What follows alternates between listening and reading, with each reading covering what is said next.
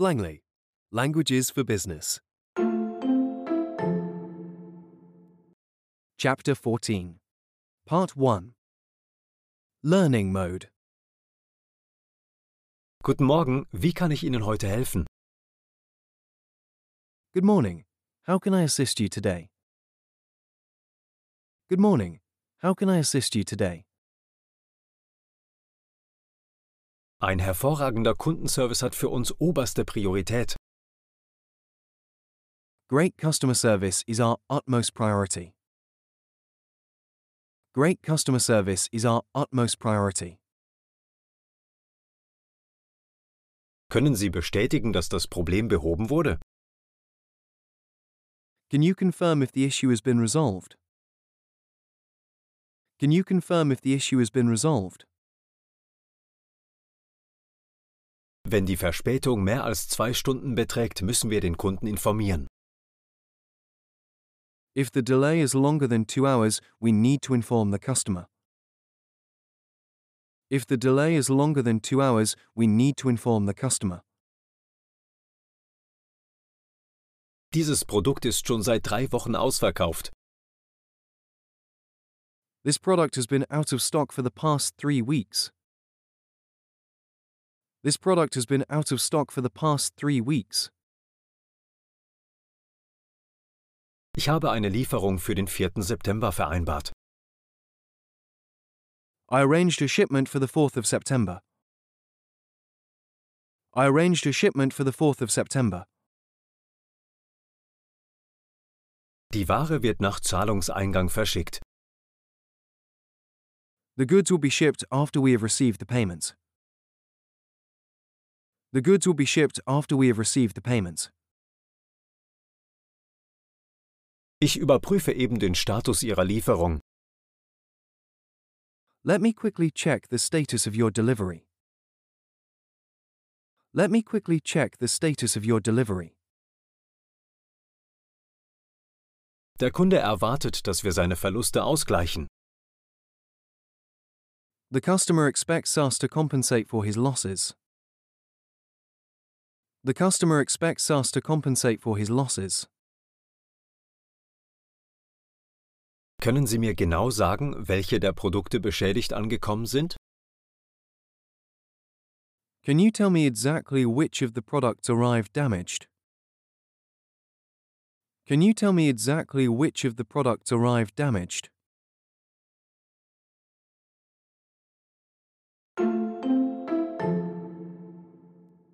Immersion mode. Good morning. How can I assist you today? Good morning. How can I assist you today? Great customer service is our utmost priority. Great customer service is our utmost priority. Can you confirm if the issue has been resolved? Can you confirm if the issue has been resolved? If the delay is longer than two hours, we need to inform the customer. If the delay is longer than two hours, we need to inform the customer. This product has been out of stock for the past three weeks. This product has been out of stock for the past three weeks. I arranged a shipment for the 4th of September. I arranged a shipment for the 4th of September.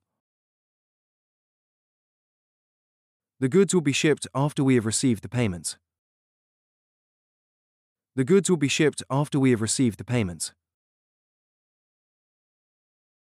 Let me quickly check the status of your delivery. Let me quickly check the status of your delivery. The customer expects us to compensate for his losses. The customer expects us to compensate for his losses. Can you tell me exactly which of the products arrived damaged? Can you tell me exactly which of the products arrived damaged?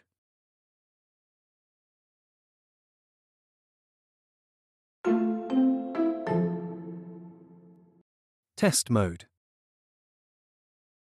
Guten Morgen, wie kann ich Ihnen heute helfen?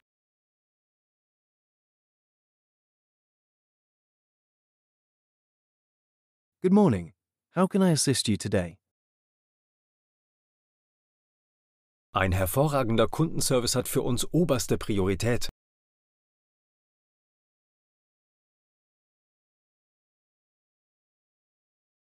Great customer service is our utmost priority. Können Sie bestätigen, dass das Problem behoben wurde?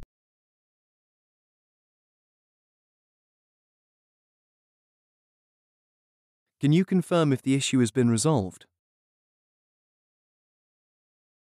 Wenn die Verspätung mehr als zwei Stunden beträgt, müssen wir den Kunden informieren.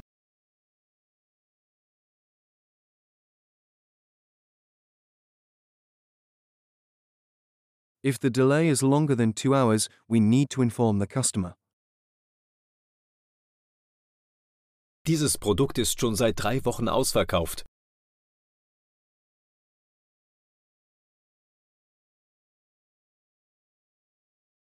This product has been out of stock for the past three weeks. Ich habe eine Lieferung für den 4. September vereinbart.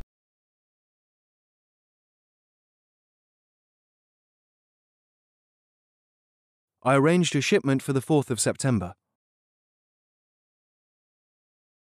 Die Ware wird nach Zahlungseingang verschickt.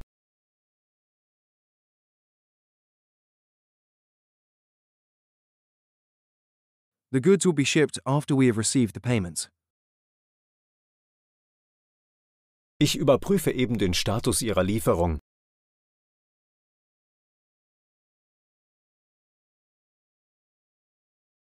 Let me quickly check the status of your delivery. Der Kunde erwartet, dass wir seine Verluste ausgleichen.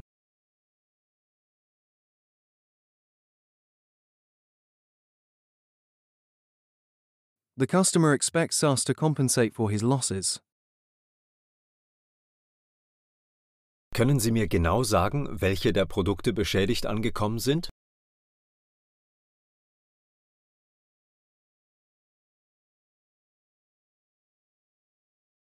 Can you tell me exactly which of the products arrived damaged?